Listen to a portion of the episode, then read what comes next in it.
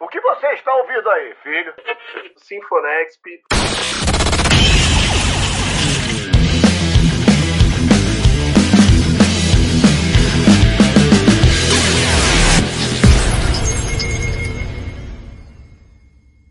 Salve, salve, meus caros ouvintes do Sinfonexp aqui no Nexp Podcast. Está no ar mais uma vez esse programa musical que traz curiosidades, muita qualidade musical e hoje não poderia ser diferente. Vamos receber aqui uma convidada incrível. Tem entrevista hoje, mas antes eu preciso apresentar quem vai estar no Sinfonexp de hoje. Lígia Noir, seja bem-vinda mais uma vez ao Sinfonexp. Oi, gente, tudo bem? Tô muito feliz de estar aqui de novo, novamente no Sinfonexp for next com uma convidada super especial hoje. Tô bem animada para a entrevista. E com ele também, Jefferson Vicente, meu parceiro clássico aqui do Sinfonexp. Salve, Klaus, salve, Lígia, amigos ouvintes que se ligam no Nexp Podcast, especialmente no Sinfonexp. É sempre uma honra estar por aqui recebendo gente interessante e que está com um trabalho muito legal dentro da música nacional. É, vocês sabem que o Sinfonexp ele sempre dá espaço aqui à música independente e esse ano várias entrevistas foram ao ar e também especiais. E pra gente quebrar os corações e curar os corações também, Giovana Moraes, seja muito bem-vinda ao Sinfonexp. Uma honra esse time estar falando com você. Que isso, a honra é toda minha. Muito obrigada pelo convite. E agora, para começar, é, nem sempre a gente entende e consegue passar para frente é, falar de nós mesmos, mas eu queria que a Giovana Moraes se apresentasse, né? Quem é a Giovana Moraes? Para quem já conhece, vai conhecer melhor ainda hoje. Para quem não conhece ainda, uma primeira apresentação. Salve galera, eu sou Giovana Moraes, eu sou artista, cantora, compositora, eu sou de São Paulo.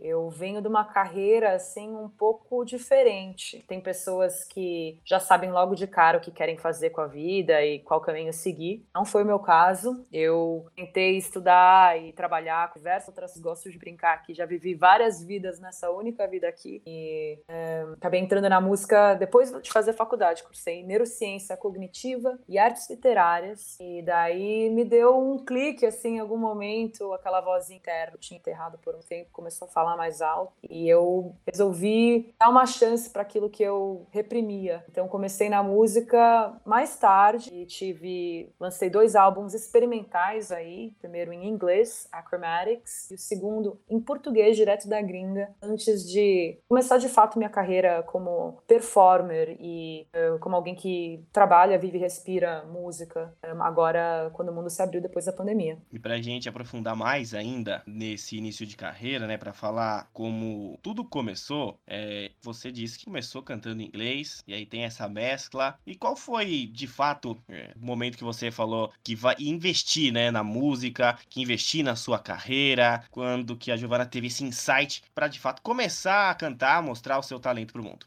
Eu acho que foi uma decisão assim muito de camadas, tá ligado? Não teve um momento assim só que deu um baita clique. Eu aprendi a tocar violão com a minha tia aos meus sete anos de idade e eu componho desde então. Então a música sempre teve uma parte na minha vida bem grande, uma parte assim de catar de entrar em contato com aquilo que eu estava sentindo. Mas a minha mãe é artista plástica e eu cresci vendo a dificuldade de sobreviver da arte, sabe? Sem o meu pai, a minha mãe provavelmente não conseguiria viver a vida que ela viveu e, e continuar fazendo a arte dela. Então eu abracei muito um lado pragmático. Às vezes tem umas vozes que a gente acha que é do outro, pra gente perguntar se seus pais apoiam, como é que foi. E eu acho que não é que eles não apoiavam, eles não pudessem apoiar, interpretava que eles não iriam apoiar, sabe? Que eu precisava é, arrumar um jeito de conseguir me, me sustentar, conseguir é, a minha independência financeira. E, então eu, eu reprimi muito esse lado artista e abracei muito um lado pragmática por muito tempo da minha vida. Aí fui estudar outras coisas, me dei bem com outras coisas. Eu acho que às vezes as pessoas que escolhem com muita facilidade o seu rumo é porque é aquele o único caminho que brilha para eles, tá ligado? Para mim foi o caso, eu sou uma mulher muito eclética e eu me jogo 100% nas coisas que eu tô fazendo, na fase que eu tô, e assim, uma imersão muito grande. Então eu explorei e me dei bem em vários, vários ramos, mas sempre ficava a música como algo muito sagrado meu comigo mesmo, meu como meu autoconhecimento. E E então sempre ficava essa, esse gostinho, assim, esse e se, sabe, ecoando na minha cabeça. E, poxa, tem diversos momentos que eu posso traçar aqui. Eu acho que o que eu vou escolher por hoje, porque se eu me perguntasse amanhã, talvez seria outra história. É, eventualmente estava nos Estados Unidos trabalhando com pesquisa acadêmica e fiquei com um parasita no meu olho, quase fiquei, é, quase fiquei é, cega do meu olho esquerdo. E foi naquele momento, assim, falei, poxa, eu tô aqui longe de casa, não tô enxergando, tipo, dois palmos na frente do meu rosto, o que, que, é que eu tô fazendo com a minha vida, sabe? Eu acho que eh, eu preciso olhar um pouco o que eu gostaria de estar fazendo com o meu tempo, antes que. Porque assim, você tem 25 anos de idade, é um pouco. É, nada a ver, sem noção você pensar que já tá tarde demais, sabe? Então foi, foi um momento que me fez muito refletir isso, assim, que nunca é tarde demais e por que que não agora, tá ligado? Então vamos para a próxima pergunta. Você disse que você fez várias coisas já, né, na sua vida e que aí te deu um insight, assim, para começar mesmo a, a, a, a ir para esse meio artístico. E qual foi o primeiro passo, assim, para você querer ser uma cantora? Acho que a gente não escolhe, tá ligado? Ah, eu quero ser uma cantora. Eu acho que tem pessoas que aquilo é saliente, entendeu? Aquilo conversa com você e é uma coisa que você não consegue mutar. Para mim, esse foi o caso, entendeu? Eu, apesar de ter entrado como profissional da, da voz, da música tarde, eu, eu toco e componho desde os meus sete anos de idade. Então não teve mais um trabalho de autoconhecimento para aceitar que era isso que eu queria mesmo e tomar para mim, sabe? Sem vergonha de falar o que, que você quer ser entendeu? Quando eu, eu, tocava e muita gente falava, nossa, você já pensou em fazer isso? Eu logo falava, ah, não, para mim não. Eu imagino, isso aqui é um hobby, entendeu? E na verdade eu queria aquilo, mas eu não tinha a coragem de admitir para mim mesmo, muito menos para os outros que era aquilo que eu queria, entendeu? Porque talvez não era a vida que eu queria, entendeu? Então, eu não sei se teve um primeiro passo, assim, eu diria que o primeiro passo foi aprender um instrumento e perceber que aquilo era saliente para mim, que o, o ato de criar, de experimentar som com a voz era algo que fazia parte da minha natureza, mas para mim não foi uma coisa tão assim forward thinking que eu planejei, tipo olhando para frente, falar, ah, eu preciso então desses passos. Depois até que teve, assim, quando eu entrei e decidi que eu ia gravar os meus sons em 2017, eu daí dei uma mini pesquisada, falei, ah, tá bom, eu preciso gravar então um EP ou algo coletânea para eu tentar começar a descolar no show. Daí teve um checklist, sabe? Mas eu acho que a história, os passos passos para virar artista e, e, a cantora que eu sou hoje começaram muito antes disso, sabe? E não foi é, tão intencional, foi mais pessoal, tá ligado? E seguindo, né, essa mesma linha de raciocínio, tem vídeos seus, né, Lyric Video, bem antigos lá no seu canal, de quatro anos atrás, acredito que cinco anos, né, quando você começou. E se você fizesse um comparativo, né, de como você se preparou para aquela data para você fazer música e para você estar aqui hoje, né, fazendo o seu lançamento, que a gente vai falar a seguir, é, cantando e produzindo música, qual é o comparativo que você mais destaca, a diferença entre a Giovana do começo e a que depois de tantas coisas passadas, está hoje cantando? Pô, tem muitas diferenças. Eu acho que quando a gente começa a fazer música como artista independente, a gente não, sendo alguém que não cresceu, respirou esse mundo da música, é, a gente não tem nem noção do que, que a gente precisa saber para fazer o negócio acontecer. A gente pode até fazer o checklist, ah, preciso gravar um som, mas você não tá ligado do tamanho do trampo que é. Tem muitas vertentes, o artista tem que vestir muitos chapéus hoje em dia, tem que saber fazer é, o marketing, tem que fazer a parte visual, é, tem que pensar no show, tem que pensar na comunicação com a galera nas mídias sociais. São muitos trampos, tem que saber um pouco de direitos autorais, é muita coisa assim para uma pessoa só. E então quando eu entrei no meu primeiro projeto, eu ainda estava tentando descobrir o que era a minha sonoridade, o que era a minha estética visual e é muito complexo assim, você procura parceiros, eu tive alguns parceiros muito legais é, ao passar dos anos, mas a gente gente, quando tá começando, às vezes nem sabe direito o que a gente quer, sabe? A gente tá pensando mais no resultado final. Eu quero fazer um show, quero ter público, quero viajar pelo mundo, tocando e fazer minha arte. Mas tem vários outros passinhos aí no meio que você ainda não sabe responder, sabe? Você não sabe direito o tipo de artista que você é. Eu acho que é uma trajetória contínua, tá ligado? Eu acho que já mudou muita coisa, eu já tô um pouco mais confortável com várias facetas do meu trabalho, já entendi um pouco melhor o que, que eu quero fazer com o meu som e com o visual. Mas eu acho que, comparando de lá até agora, é, uma, uma trajetória que eu acho que ainda continua, tipo, de agora para daqui uns anos. E então eu não. Eu acho que é uma construção, sabe? Tipo, eu acho que é isso que mais mudou e é interessante de ver como mudou. A galera que me acompanha desde então, eu acho que acho isso muito bonito de ver, sabe? Porque não foi uma coisa tão planejada também, foi muito na base do experimento. E durante a sua trajetória toda, né, no ramo musical, é, qual foi o maior desafio que você encontrou? Cara, eu acho que o ramo musical tem muito, muitos desafios. Eu acho que tem o desafio de ser uma indústria fechada, que não necessariamente convida novos nomes. Se você não tem já os contatos e já não é meio que inserido dentro daquela cena, é muito difícil você tentar infiltrá-la. É, mas eu acho que tem outros desafios também do, do nível pessoal, emocional do artista, tá ligado? Por causa dessas dificuldades, dificuldades financeiras, dificuldades de oportunidade, você começa a questionar, tipo, o teu trabalho, o, ai, será que eu sou boa? Será que sou mesmo para isso? E eu acho que isso acaba sendo um inimigo maior para o artista do que todas as outras dificuldades, sabe? Porque é um, um, um mercado, eu sinto, é uma indústria que a resiliência que vence, entendeu? Se você continua correndo atrás, colocando o trabalho dia a dia, você vê resultado, mas às vezes dentro do, do furacão das suas emoções, você acha que não está indo para nenhum lugar. Mas realmente acho que não existe caminho fácil. Se você nasceu dentro de, um, de, uma família de advogados, o teu caminho como advogado é mais fácil que como qualquer outra coisa, que uh, os contatos ajudam pra caramba, né? É, então eu acho que tem essas dificuldades, dificuldades de oportunidade e de é, abertura da própria indústria. Tem dificuldades, desafios financeiros, tipo, poxa, custa, é uma grana e não necessariamente as pessoas valorizam o trabalho de uma artista nacional, entendeu? Mesmo o público brasileiro acaba não querendo pagar para ir show de uma banda. Quero ir pro Lollapalooza ver Paramore, quero para um show de uma banda nacional, entendeu? Mesmo com nomes grandes, bem, bem estabelecidos na cena nacional, é uma dificuldade. Então, eu acho que tem todas essas dificuldades que, que são grandes desafios no, no mundo da, do entretenimento. Mas o maior, eu acho que o artista ele é um ser emocional, entendeu? E ele é muito suscetível a variações de humor e acreditar no próprio projeto. Então, diante de todas essas dificuldades, às vezes o artista desiste, sabe? Fala, poxa, eu tentei. E tentou mesmo, não é dizer que não tem, mas eu acho que é uma indústria que, tipo, quanto mais você, você tenta por tempo suficiente, eventualmente você vence. Você vai crescer, entendeu? É,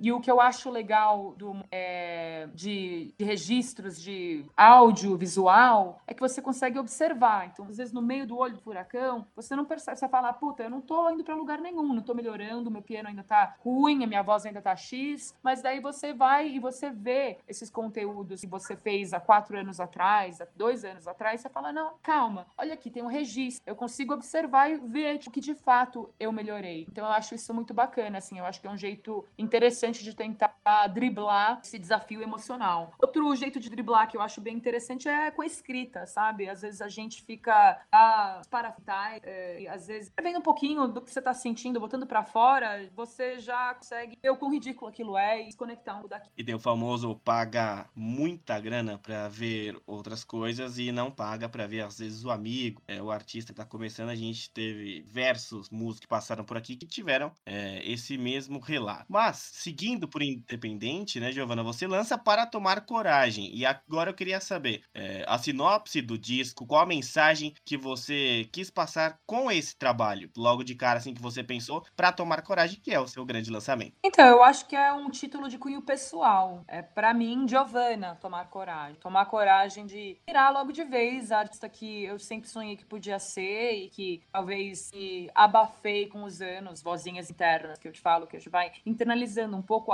das, do que a gente acha que as pessoas estão falando, mas na verdade construiu aquilo. E então é um pouco tomar coragem de correr atrás das coisas que eu quero, de admitir que eu quero as coisas que eu quero, de dar a cara a bater e independente do que as pessoas vão pensar e de poder ser o que eu acho que eu já serão, sabe? Eu espero poder inspirar outras pessoas a, a seguirem nesse, nesse caminho, de deixar claro assim que não tem um momento perfeito, você fica esperando o momento perfeito, tipo, você fica esperando para sempre. E às vezes é melhor você jogar no agora, sabe? Ficar essa frustração do foi o teu passado, que poderia ter sido teu tivesse feito uma decisão diferente. Então eu acho que é muito sobre agarrar o presente, ter a coragem de agarrar o presente e, tipo, vestir as coisas que você quer, sabe? De admitir para você mesmo e para os outros e batalhar para que você quer. Bom, então seguindo é, o nome do álbum, né, para tomar coragem, em quais situações da vida você precisou tomar essa coragem? Ou quais situações você teve que tomar coragem e não tomou por algum motivo? Ah, eu acho que a vida exige coragem, sabe? Viver é uma coisa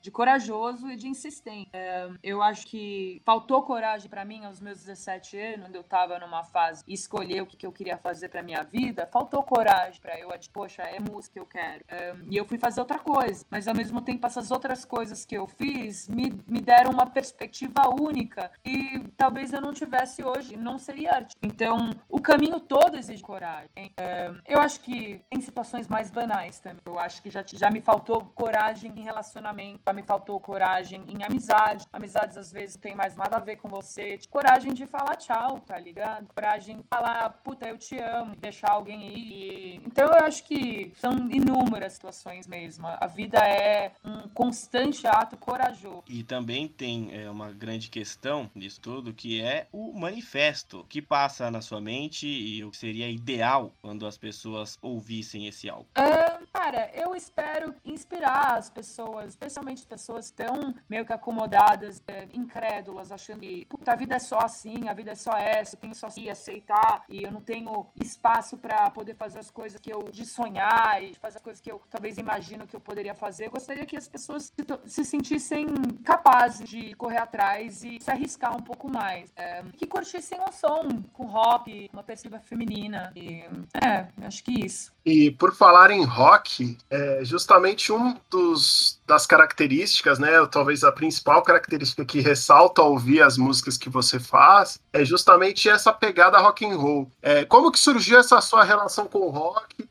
Você, como e quando você decidiu que o rock seria a sua principal linguagem artística para fazer música? Então, como, que eu, como eu disse, eu acho que foi uma trajetória, sabe? Não é eu não sou uma pessoa, nunca fui uma pessoa muito de ser super fã, sabe? Eu acho que eu faço um trabalho de pesquisa e eu tenho fase, eu já tive diversas fases. E, mas eu não sou uma pessoa que, tipo, só ouve um estilo de música, eu só estuda um, uma coisa. Eu sou uma curiosa e eu vou uh, variando o que, que tá despertando meu interesse. O relacionamento com o rock vem um pouco das músicas que eu ouvia do Erickson, adolescente, nem criança, adolescente, e um pouco é, foi acontecendo, eu percebendo. Assim, então, nos primeiros álbuns eu fui experimentando, tinha um papel muito mais experimental, teclado, mas tinha elementos do rock já. Tinha guitarra, é, já tinha. Minha voz ela tem uma intensidade, ora ela pode ser suave, ora ela pode ser rasgada. Eu tenho muito volume, o que encaixa legal no rock. É uma voz do versátil, encaixa em qualquer é, gênero musical, mas especialmente no rock, por é, esse rasgado, essa raiva na voz, esse volume, se, se encaixa muito bem. E eu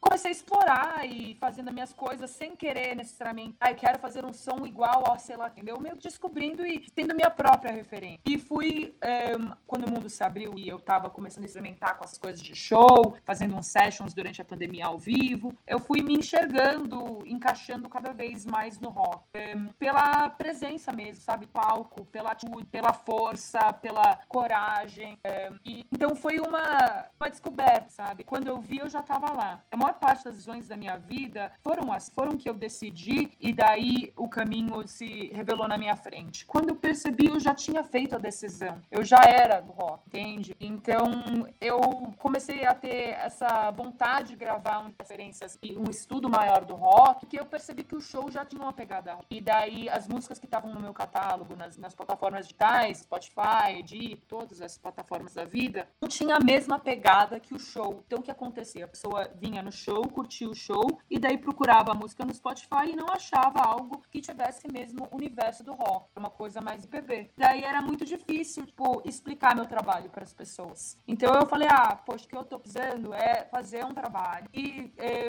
esteja em linha com a energia do show. E a energia do show é o rock. Então eu comecei a resgatar algumas referências quando eu era adolescente, é, me uni com o Tommy Thanos, meu parceiro do Thanos Studio, e falei, pô, ele é super roqueiro, eu falei, pô, Tommy, chegou a hora de fazer um álbum de rock. E peguei algumas referências, Oasis, Foo Fighters, que a gente gosta.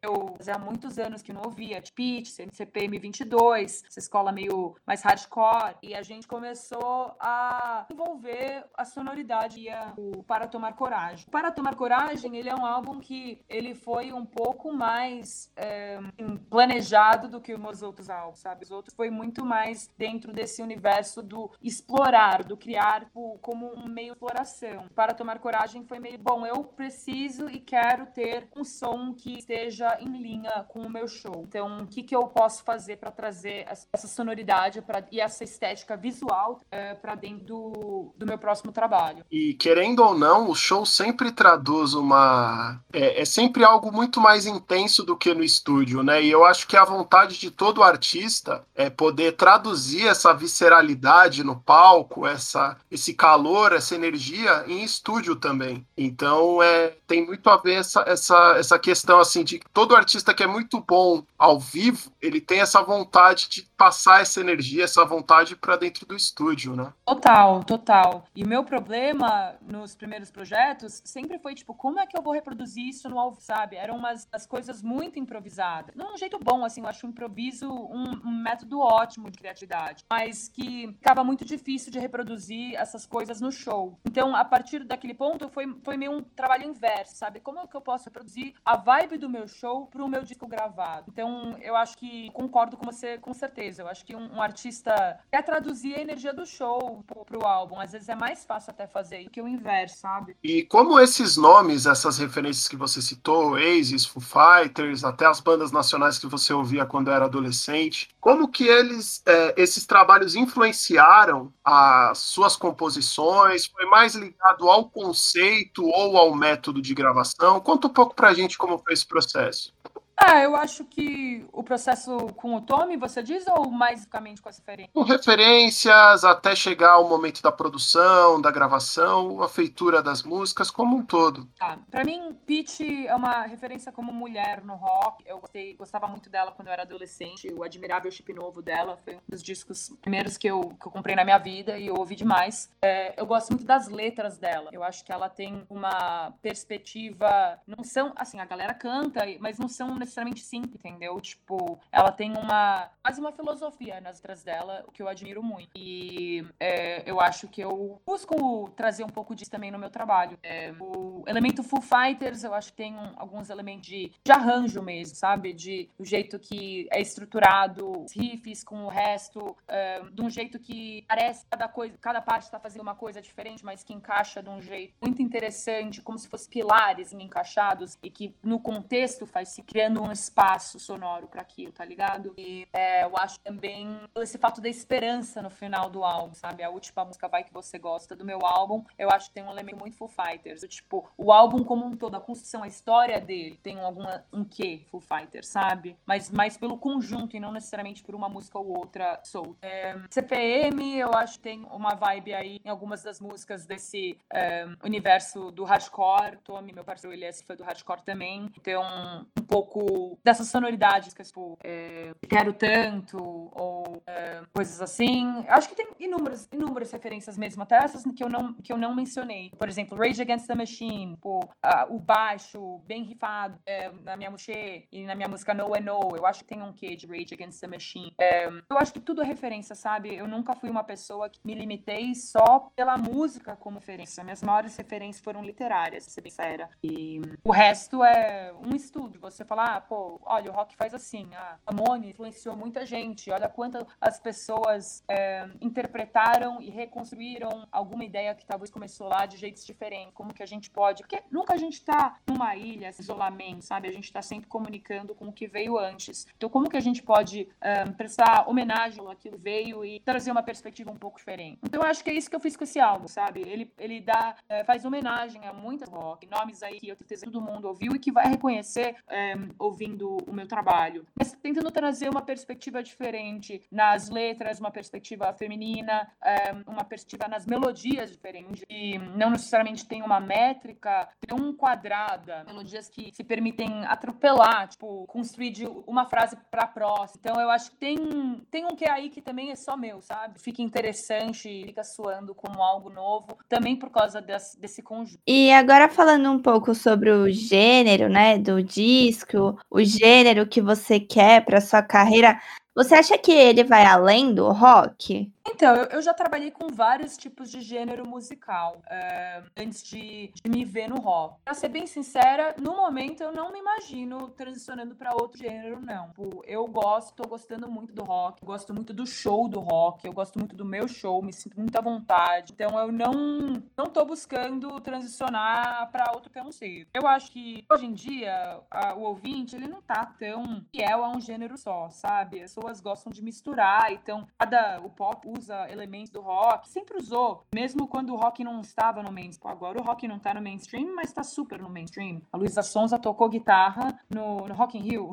então eu acho que eh, o ouvinte ele tá aberto a esse formato mais híbrido, sabe? Então talvez faça algumas coisas mais experimente diferentes caminhos dentro do rock. Mas para mim eu acho que o rock é um estilo de vida, sabe? É uma atitude. Então não, eu não diria que eu me imagino saindo tão cedo. E para muitos que fazem é, o rock realizam sonhos tocando e cantando lá no Show Livre. Você teve essa participação. Como é que foi estar também ao lado né, do Clemente, que é um ícone né, do rock? Ele é, ele é demais. A gente teve essa discussão sobre o que é o rock, inclusive, entrevista com ele. Ele traz esse ponto. Não sei se eu te encaixaria no rock, sabe? Porque tem muitos elementos no teu trabalho. Tem um quê de MPB, tem um quê de jazz. Eu já, já me chamaram de tudo. E eu resisti o máximo possível às caixas, que eu não gosto de ser enquadrada como coisa, uma coisa ou outra. Eu sou e estou sempre em constante transformação. Sou uma metamorfose ambulante, como diria Raul. E então é engraçado assim esse papo, ver o quanto isso, essa atitude não é rock, sabe? Essa atitude é muito rock. O show livre foi muito legal. Eu recomendo para todo mundo que é artista independente a oportunidade, não só para conhecer o Clemente, mas você sai com uma gravação legal do teu trabalho, é uma coisa legal. E no meu caso foi para TV, o que foi muito legal, muito legal mesmo. Toca até hoje no, em alguns canais e isso para artista independente querendo infiltrar a cena é muito valioso. Que tivesse mais lugares como o Show Livre. E o legal do rock, né, justamente na história do rock é aglutinar gêneros diferentes, né? Você vê o próprio Raul Seixas numa música, ele colocava baião, ele colocava é, às vezes samba, bolero, ele ia agrupando vários gêneros e conseguia fazer um tipo de música que só ele fazia, né?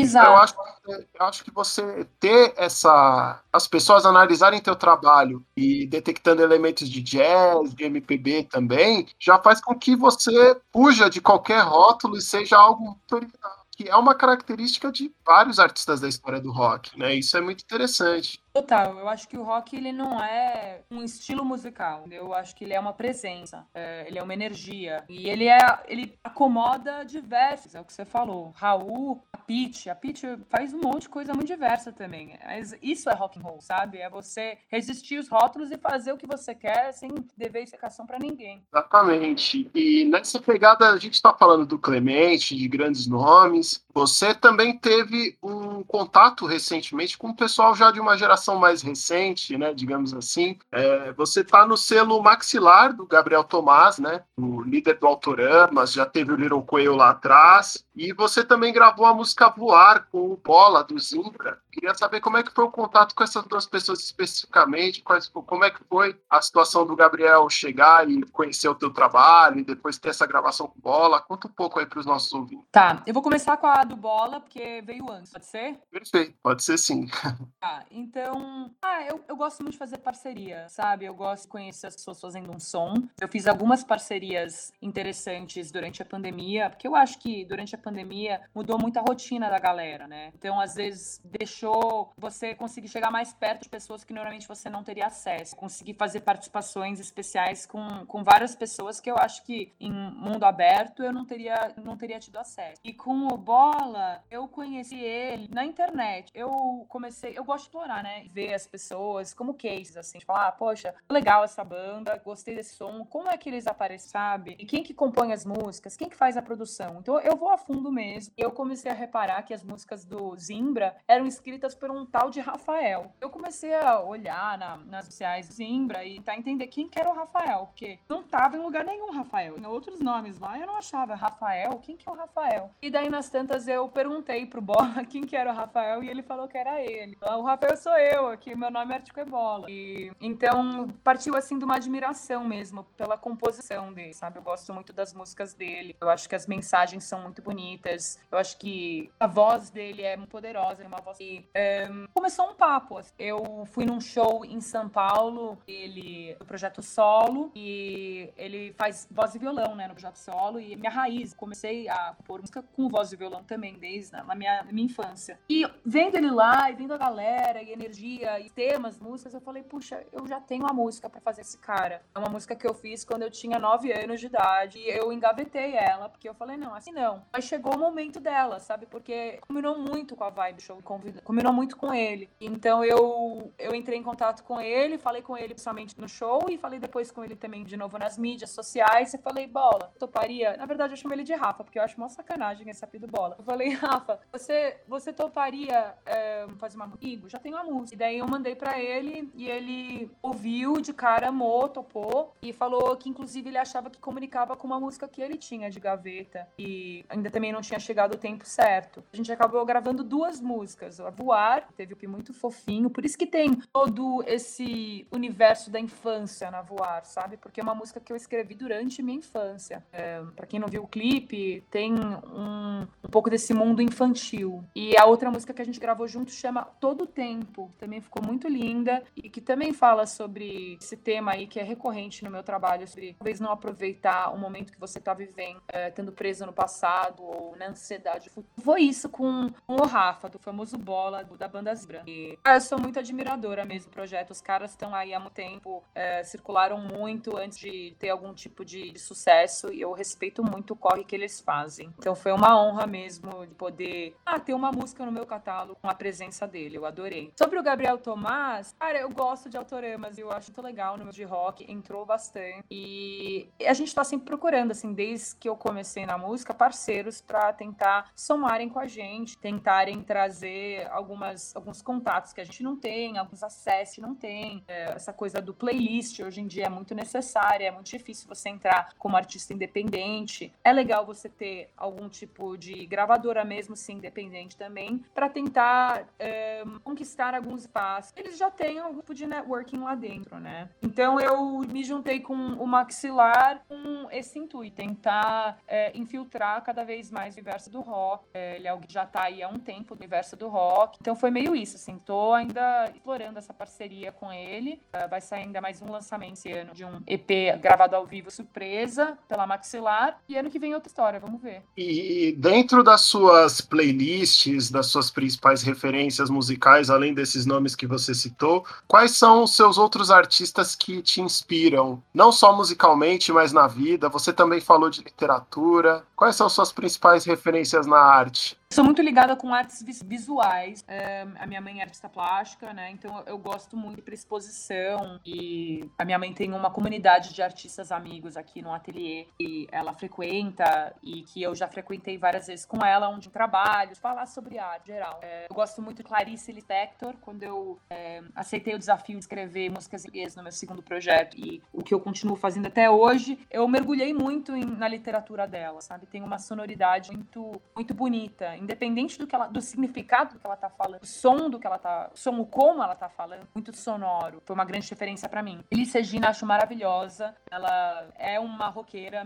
no MPB. Ela tem uma voz muito eclética, dinâmica e uma personalidade explosiva que eu acho em outra época, se tivesse nascido em outra época, seria um grande nome do rock. Eu gosto muito de Janis Joplin. Eu acho que minha voz também, às vezes, um rasgado tem um quê, Janis Joplin. É... eu gosto muito de Cassia Eller. Eu acho ela demais. Super rock também independente se é voz e violão. É muito rock and roll pela atitude, pela, pela voz. É, eu gosto muito de Charlie Brown Jr., eu gosto muito de... Puta, eu gosto de tudo, entendeu? Eu gosto de até nomes tipo Amy Winehouse, gosto Florence and the Machine, gosto de Lady Gaga, gosto de Luísa Sons, acho foda, gosto de Anitta, entendeu? Não tem muito... Eu, eu tenho uma grande admiração e respeito, acho tudo é referente. Inclusive, se eu tô aqui conversando com vocês, você fala alguma coisa de um jeito esquisito, eu vou tomar nó. E às vezes eu vou usar esse jeito que você falou num som, porque é, eu gosto de tentar a sonoridade da palavra, entendeu? E tentar colocar várias vozes na minha mãe, não só a minha voz. Porque a gente, como personagem, como ser humano, a gente fica muito num cacoete, assim, uma repetição do jeito que a gente fala, do jeito que a gente raciocina. E eu gosto de tentar explorar e sair dessa zona e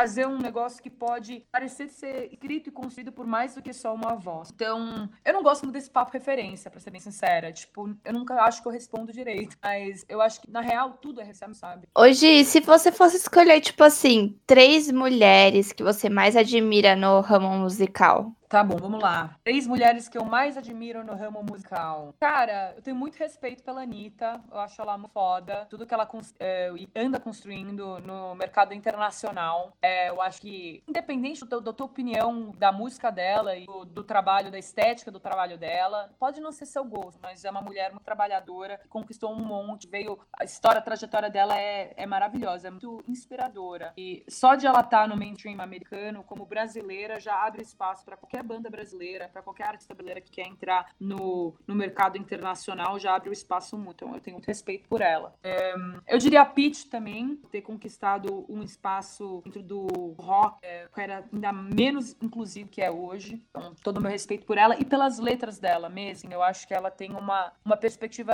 Ela gosta de filosofia, ela gosta de literatura. Não é uma coisa de qualquer jeito, sabe? É uma letra muito pensada e que ainda tem uma. É muito acessível, sabe? Que tem um, um elemento chiclete, que não é fácil de fazer. Então, muito respeito por ela também. E pensar num último nome aí. Hum, falei de uma mainstream, falei uma do rock. É que eu acho que tem muitas histórias, assim, muitas pessoas que eu respeito e tiveram muita, uma, uma história muito trágica, entendeu? Eu vou com a Elis Regina, mas eu acho que a história dela é muito trágica, entendeu? Ela acabou morrendo muito cedo, muito antes da hora dela. Ainda tinha coisa para fazer. Mas é verdade isso também para diversos outros nomes que eu já citei aqui. Então, é o que é. E de uma geração mais recente da música, tem algum nome que você tem vontade de trabalhar, de repente fazer uma parceria, dividir o palco? Quais seriam esses artistas? Adoraria fazer uma parceria com a Pete. Vamos ver se acontece. Estou falando já é a terceira vez que eu falo em entrevista, quero que ela ouça.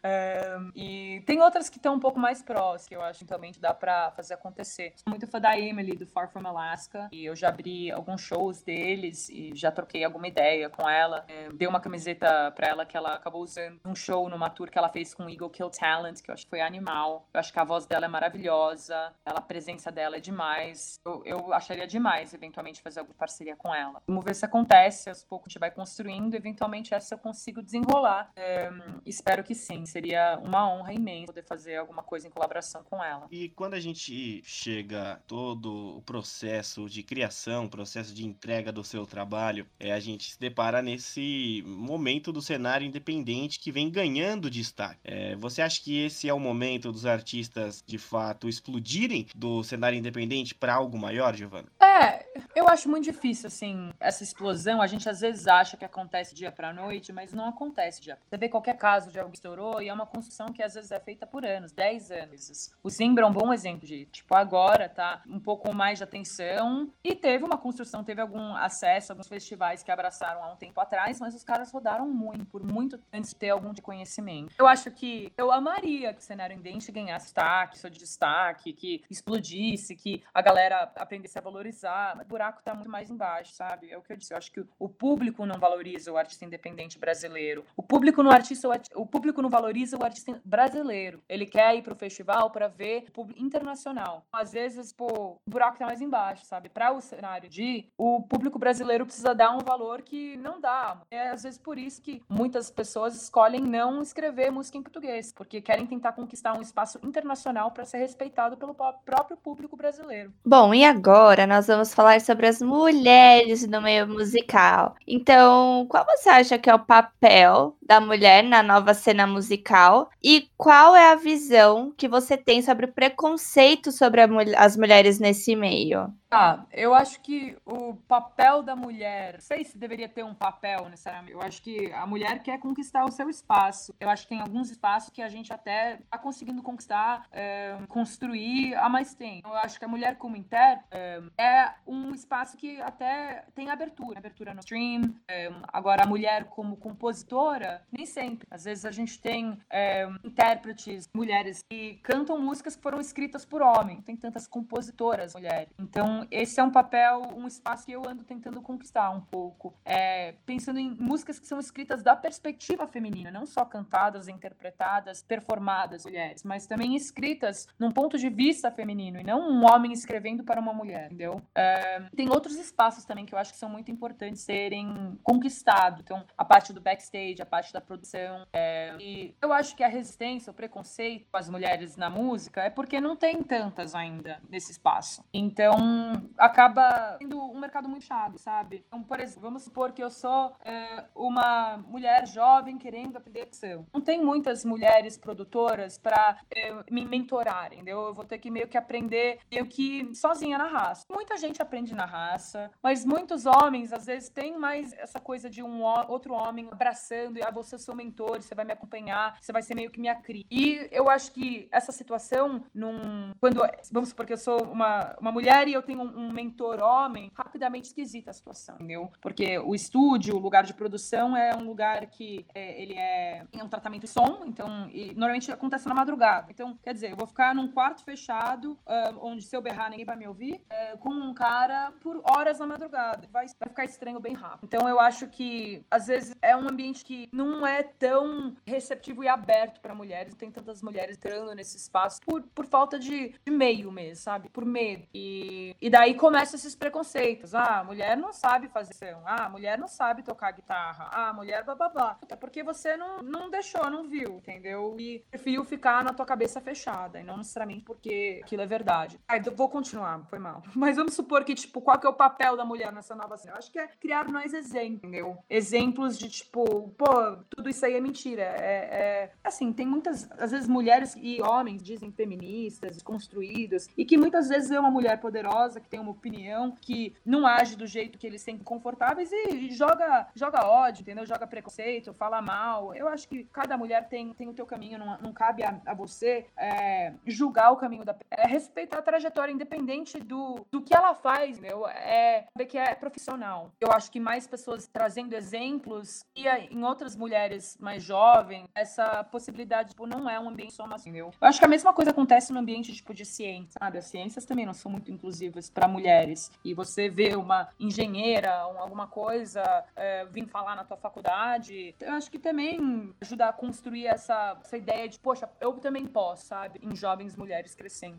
Tem uma, um tema que a gente sempre conversa com os nossos convidados aqui, é um assunto bastante recorrente até. É, antigamente a gente tinha muito aquela questão de compor, os artistas tinham, na verdade, aquela questão de compor pensando em tocar no rádio, aquela questão dos dois minutos e meio, da música com o refrão na hora X, de ser ter aquela estrutura que era comum na música pop até 20, 30 anos atrás, né? E hoje a gente vê algumas pessoas compondo já pensando na coreografia que vai ter no TikTok, nos famosos 15 segundos que serão utilizados nas redes sociais. Eu queria saber qual é a sua opinião a respeito disso, se você acha isso legal ou se você acha ao mesmo tempo lutador para um artista, para um compositor. Qual é a sua visão a respeito desse novo é, formato que alguns artistas têm se rendido na na hora de compor. É, eu não acho que é novo, sabe? Eu acho que antes era o rádio, entendeu? Então não é um novo formato. O formato de música chiclete sempre existiu. Eu acho que tem diversos jogos que você pode jogar no início da música. Então, esse dos 15 segundos, das músicas que viralizam, é um jogo da loteria, entendeu? Pode dar certo, pode não dar certo. É, e daí tem o outro jogo da construção, da consistência, entendeu? Que você escreve é, com talvez mais verdade, com mais liberdade, que com o tempo você vai conquistando, mas exige o tempo tempo, entendeu? E exige você circular, bastante investimento. Eu acho que você tem que jogar os dois jogos, entende? Eu acho que você tem que jogar um pouco da loteria, que às vezes a loteria te dá um hit que carrega o resto do álbum, entendeu? Inclusive as músicas mais difíceis. Eu não vou passar dos primeiros 15 segundos se não teve uns 15 segundos que me convencer. Então eu acho que tem que ser feito o trabalho dos dois lados, entende? Tipo, eu acho que se você for escolher só um, eu falaria faz o trabalho que é falando a tua verdade, o teu coração. Mas, às vezes você não faz um pouco da loteria, teu trabalho de coração fica desconhecido por anos, até às vezes você morre sem ter algum reconhecimento. E puxando essa questão de reconhecimento também, Giovana, qual que é o retorno do público que você teve até aqui, é, após suas apresentações, pelas redes sociais, como que você tá lidando aí com esse processo de aproximação, né, com os novos fãs? Cara, tá sendo muito massa, sendo muito legal, especialmente pós-show, tá ligado? Eu acho que tem uma galera que me acompanha nas sociais desde o começo da minha carreira. Eu acho que a relação do fã que me acompanha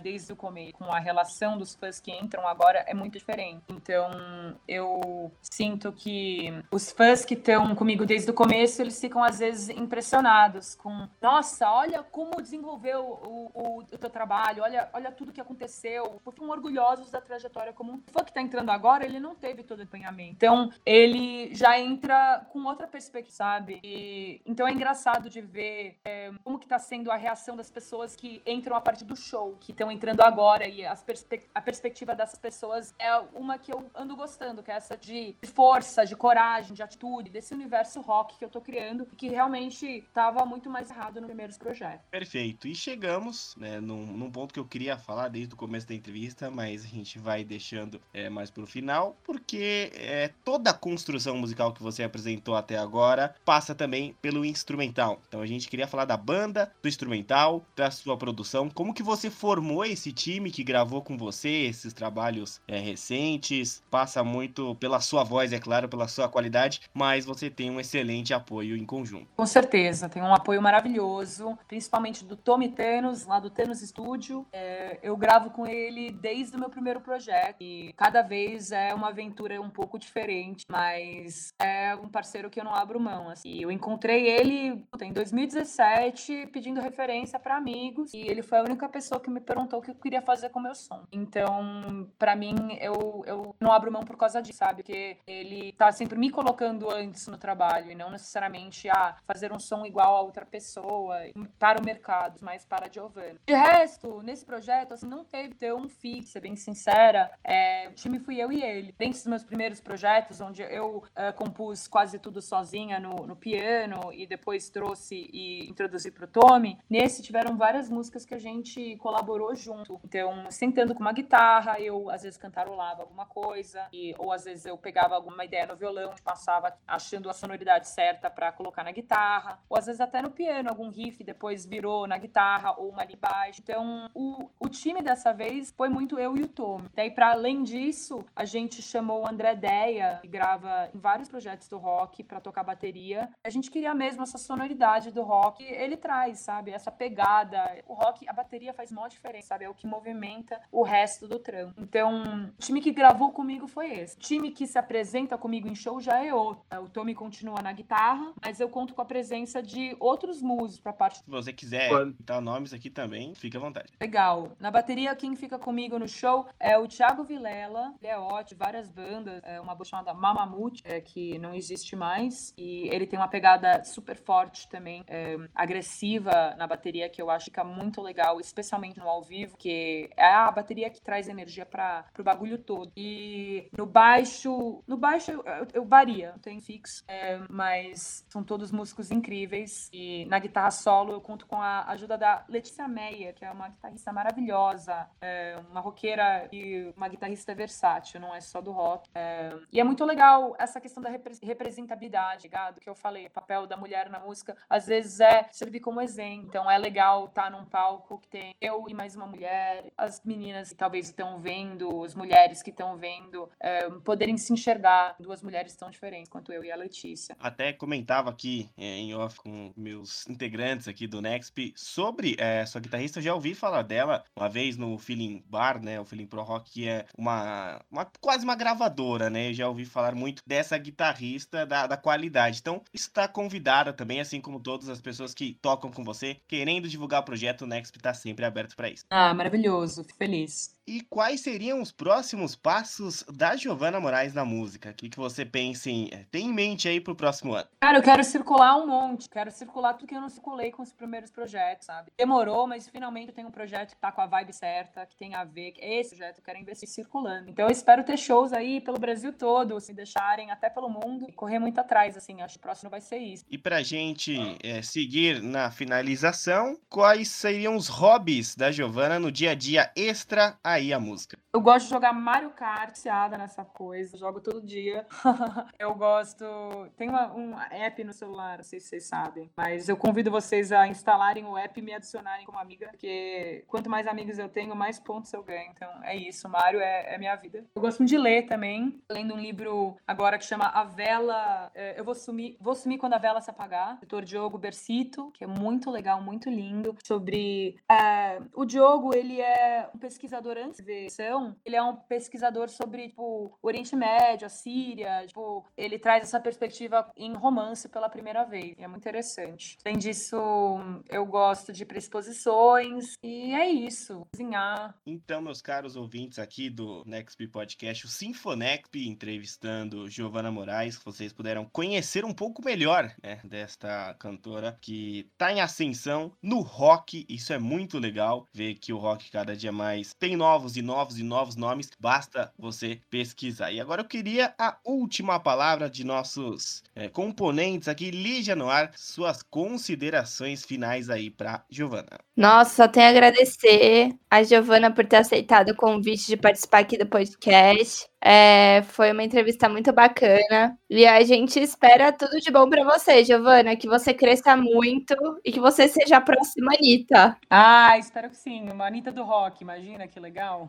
Eu que agradeço. Muito obrigada pela, pela entrevista, pelo tempo, pelo convite. É, peço desculpas, às vezes eu sou meio direto ao ponto, assim, mas eu adorei mesmo participar e fico à disposição aí para voltar mais vezes. Jefferson Vicente, muito obrigado pela sua participação e agora as suas considerações. Sim, a gente que agradece, né, Klaus, de receber a Giovana aqui com a gente. Um trabalho muito legal, foi um papo muito bacana e é muito bom a gente ver pessoas, é, pessoas fazendo um trabalho legal mesmo, de ter essa questão com o rock, de ter essa paixão pelo rock. E quanto mais nomes, quanto mais artistas fazendo um som legal, é melhor pra gente. A gente tem mais opções e faz com que a cena se movimente mesmo e se renove, que é isso que o rock e a música, de uma maneira geral, mais precisam. Então, Giovana, muito obrigado mesmo pela sua presença e pelo papo que nós tivemos aqui. Obrigada a vocês. E uma matéria exclusiva vai estar no nextbr.com, também trazendo aí os sons né, que a Giovana produz, que ela canta e tudo que há de melhor, também com aspas da nossa querida convidada. Sou Cláudio Simões, estive com a Giovana Moraes, Jefferson Vicente e Lígia Noir neste Sinfonexp especial com a entrevista da Giovana aqui. Juntos para o próximo capítulo e o próximo som. E 2023 tem muita Giovana Moraes aí nos palcos. Você já sabe onde ouvir, aqui no Sinfonex.